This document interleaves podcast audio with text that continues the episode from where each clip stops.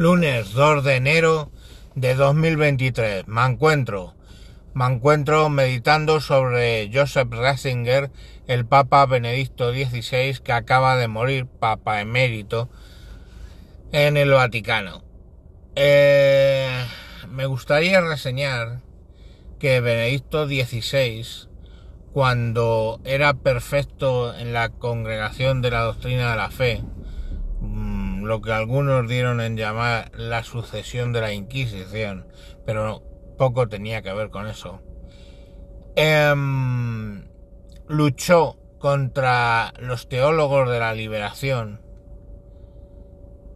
porque básicamente dijo lo que todos pensaban, que la teoría de la liberación no es más que el marxismo invadiendo a la Iglesia Católica.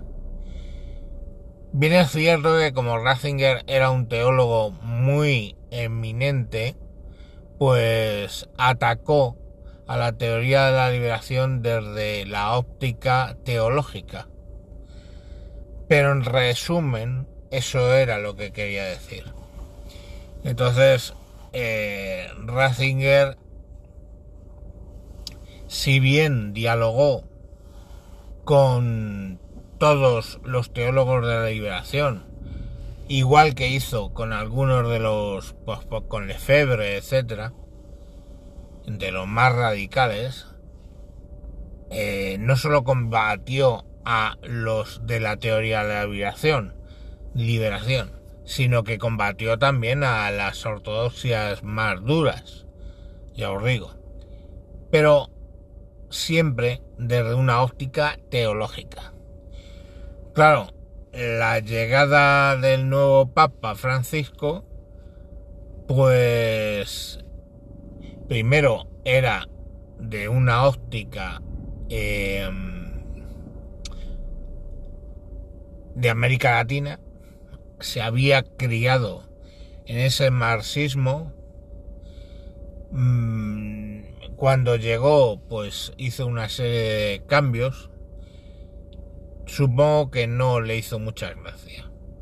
Pero es que hay que entender que el cardenal Ratzinger nunca quiso, nunca jamás quiso ser papa. Le nombraron, pero él no se propuso.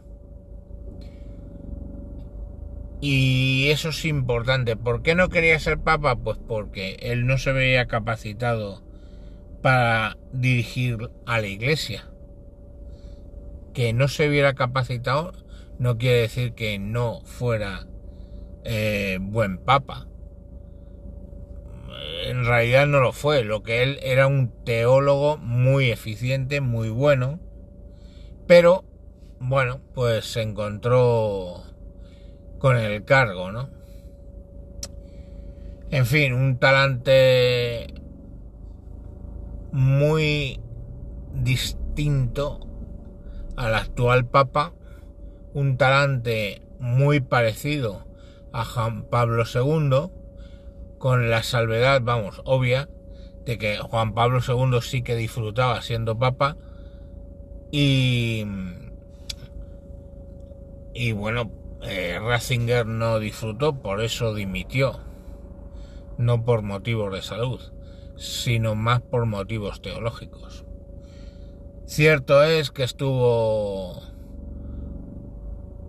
Eh, se le achaca temas de pedofilia y que fue muy benévolo con la pedofilia dentro de la Iglesia Católica pero en realidad no es verdad.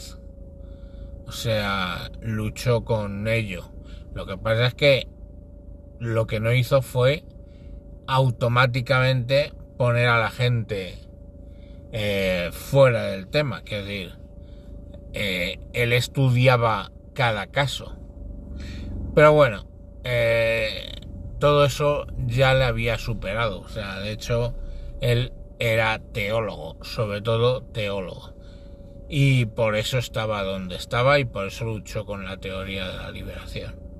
En fin, descanse en paz y bueno, Pues eso es lo que, lo que os quería contar. Venga, si os interesa, pues Google. Venga, hasta luego.